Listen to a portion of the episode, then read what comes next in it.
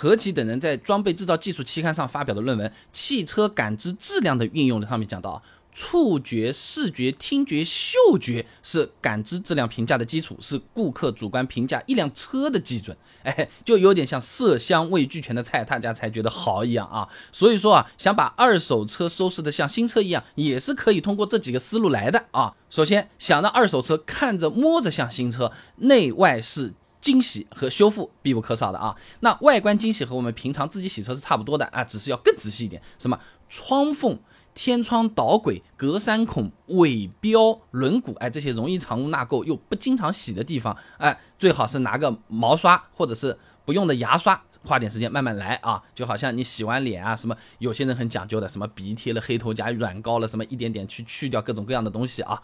那么内饰清洗呢，相对就麻烦一点了啊，因为内饰的缝隙按钮它比较多，洗起来是非常考验耐心的，一不小心一天就没有了，哎，还是比较建议去洗车店去搞啊。那如果有耐心自己来的话呢，就先泡沫清洗剂，再用毛刷反复的刷内饰表面和各种缝隙，最后用毛巾擦干就行了。哎，不过洗顶棚的时候要注意啊，张卫红等人在汽车工程师。期刊发表的论文《汽车顶棚面料的种类及应用》里面有讲到过啊，这汽车内饰顶棚面料主要有针织面料、无纺布以及 PVC 啊，所以说要用毛巾轻轻的来擦，不能用刷子硬来啊，不然的话有可能会起球的啊啊，就好像是什么毛线衫上面的这个一个个的球啊啊，不能硬来啊。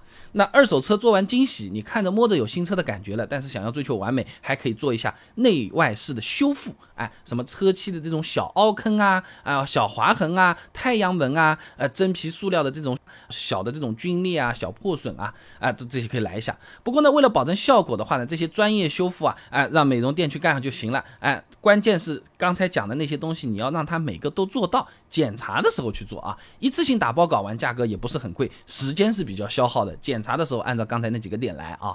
那么做完了内外饰惊喜和修复，下一步要处理什么？发动机底盘和内饰的异响啊，这些东西也要让二手车。听着像新车，对不对？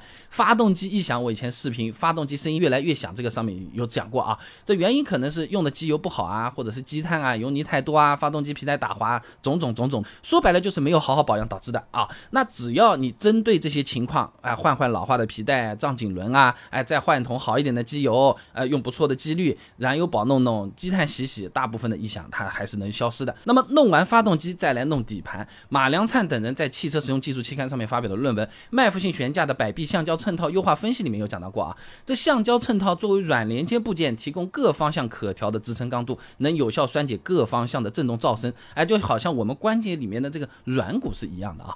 那如果橡胶衬套老化开裂，就像我们得了关节炎一样的，走了烂路，底盘就哐当哐当的响。要是人的话，其实还会有哎呦呦的酸痛，搞了不好第二天下雨你都能提前知道，对不对？那车子听着就像要散架了。所以说建议二手车买回来呢，就换掉开裂的橡胶衬套，转像球。头等等零件，而且最好一次换一对，因为寸套寿命都是差不多的。你左边不行了，右边难道你不换啊？哎，还是一对一对来？为什么要聊这些东西？哎，就是很多时候我们去把二手车买来的时候，呃，人家都说的要不要弄一弄啊？花了多少钱？他有可能项目偏多。真正要做的有可能又不到，所以今天拆开来跟大家分享啊。那么底盘弄完之后就是内饰了。江苏大学防雨的硕士论文分享给你，汽车内饰件异响识别方法的研究里面啊有提到过的，汽车内饰件通常是采用卡扣、卡接或者是螺钉紧固。你卡接不牢固呢，或者说是内饰零件磨损老化，就容易产生各类摩擦碰撞异响啊。那处理的时候呢，先听听噪音源在什么地方，然后拆掉有噪音的内饰板，清理一下异物。哎，你比如说掉到门板里面的小卡片，哎呀，这个很多啊。经常塞塞塞都掉进去了，是不是啊？好气啊！那如果这个清掉了还有噪音，那有可能需要换新的这种塑料卡扣啊，或者是缝里面的这种静音胶条啊、绒布胶条啊，都挺便宜的啊。但关键是你有没有意识到这个地方要弄？动手能力强的朋友呢，可以自己来来，几块钱就行了啊。那最后啊，二手车买来还要闻着像新车，这个很多朋友会忽略掉的啊。那像新车不是说像新车的那种有毒的味道啊。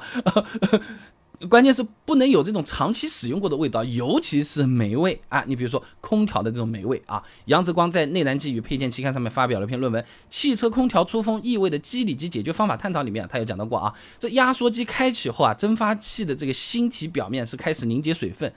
哎，就会成为细菌和霉菌生长的场所了。那这种相对还比较好处理，花个几十块钱买个空调清洗套装弄一下，或者去搞车子的店里顺便叫他搞一下就行了啊。那一般呢是要先拆掉空调滤芯，再往空调管道里面喷清洁剂，把霉菌给洗掉，或者说是杀菌啊。如果不知道从哪里拆，网上面其实你一搜都是搜得到的啊，常见车型都是有，看看视频超简单。很多人因为这个东西不敢弄，不会弄。又是大几百没了啊！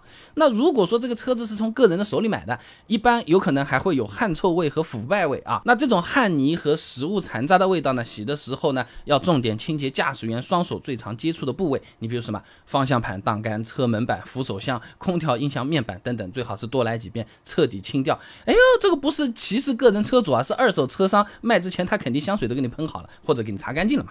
那至于食物残渣，一般是在很隐蔽的位置，不隐蔽嘛，肯定。车主自己也难受的嘛，都搞掉了嘛。举个例子，座椅下面的轨道的中间两边的地毯的那个缝隙里面，那进去的时候谁清嘛？对不对啊？座椅褶皱的这个内部，啊，你这个座椅不是其实是这样的吗？啊，对吧？啊，你这个褶皱里面有可能会有一点杯架底部，哎，等等等等，啊，这个如果搞不来的话，那还是让师傅来吧。啊，这个有些时候你要 拆座椅，我们总不会吧？对不对？举个例子啊。那总结一下，把二手车收拾的像新车呢，就要先做内外饰的清洗和修复，再加点燃油宝，换一点好的机油。那换换机油和老化的皮带、张紧轮等等，橡胶衬套也要看，塑料卡扣呢，让老师傅去清啊。最后呢，空调蒸发箱是要看一看的啊。然后呢，这种汗泥和食物残渣是要做一个检查的，差不多就是大功告成了。我有一个朋友，八年的车你买过来一顿整，看起来我还以为是两三年的，我说真是有你的啊。